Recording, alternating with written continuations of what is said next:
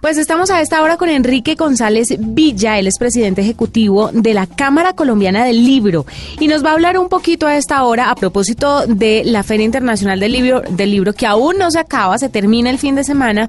Eh, vamos a hablar sobre los libros electrónicos, cómo les va, qué piensan las editoriales de esto, tambalea la empresa editorial o se ha vuelto un complemento. Enrique, bienvenido a la nube. Bueno, pues es un placer estar con ustedes. Cuéntenos un poquito acerca de esto de los libros electrónicos. ¿Cómo funciona en el mundo primero para luego llegar al caso de Colombia?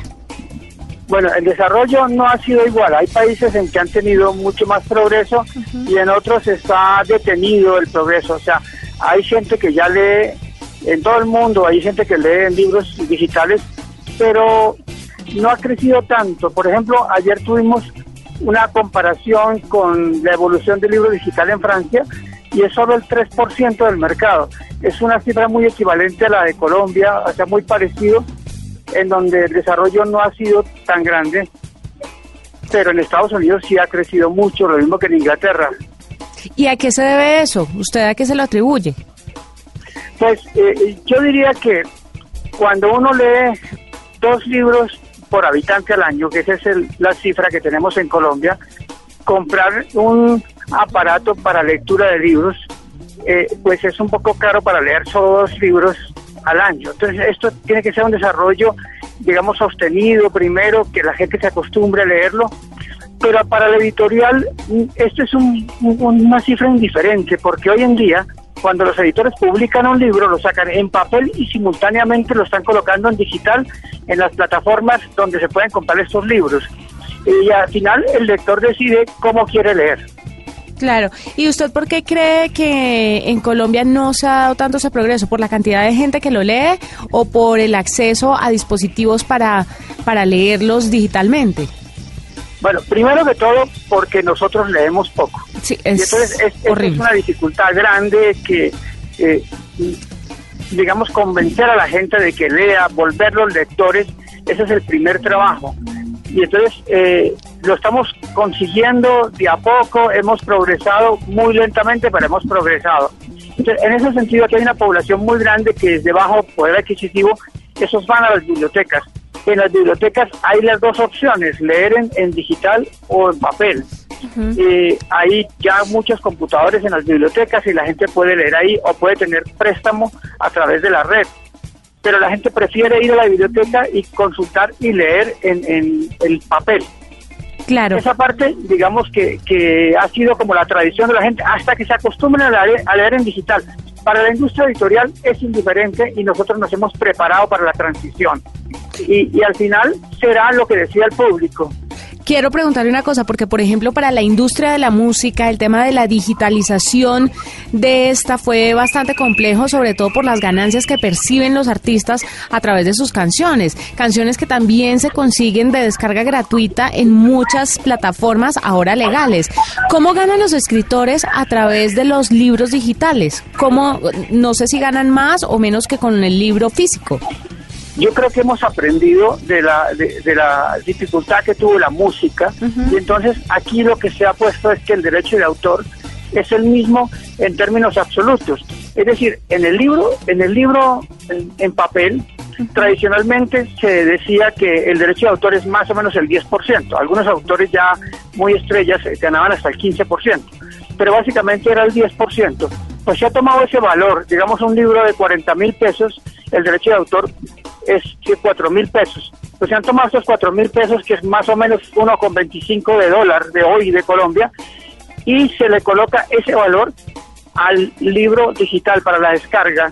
Y luego hay unos valores que son menos, o sea, más baratos en, en, Internet, en digital, pero hay otros más altos como la creación de un libro, si tiene ilustraciones, si la plataforma cobra más en porcentaje. Entonces, al final, digamos que el libro en digital vale un poco menos, pero el autor se está ganando el mismo un dólar con 25, eh, que es igual a lo que se estaba ganando en papel.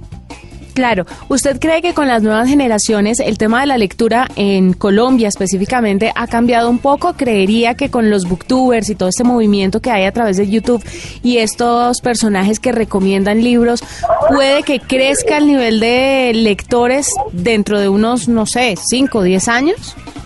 Está creciendo bastante el nivel de lectura y escritura en los jóvenes hoy eh, y en las edades tempranas también está creciendo mucho porque los dispositivos telefónicos, que ya son unos dispositivos inteligentes, permiten que haya eh, mensajes en donde hay que escribir y hay que leer. O sea que esas lecturas que llamaríamos fragmentadas eh, han crecido muchísimo. Y también ha crecido mucho la lectura de los libros que están escritos pensando en los jóvenes. Esto comenzó, esa revolución mundial comenzó con Harry Potter. Harry Potter eh, es como el equivalente a un gran programa de fomento a la lectura. Se acercó generaciones enteras de, lectores y ya esos lectores que comenzaron a leer el primer tomo de Harry Potter ya han crecido y siguieron siendo lectores. En las investigaciones se demuestra que esos que leyeron Harry Potter hoy se pasaron a otras sagas y ya hoy leen novelas y leen como los, los adultos mayores. Claro. ¿Y sabe de pronto el porcentaje de adultos mayores que lean a través de a través de estos dispositivos porque en realidad son muy reacios con el tema, pero ofrecen muchísimas facilidades a la hora de leer. Usted le puede graduar la luz, puede ampliar la letra, puede hacer infinidad de cosas a través de, de una Kindle o de una tableta o de cualquiera de estos dispositivos, pero están un poco resistentes al tema. ¿Sabe cómo le va a la gente mayor con esto con este asunto? Los que leen en, digital y tienen buenos dispositivos mm. se han acostumbrado y siguen leyendo en digital. Realmente esos dispositivos son muy amigables.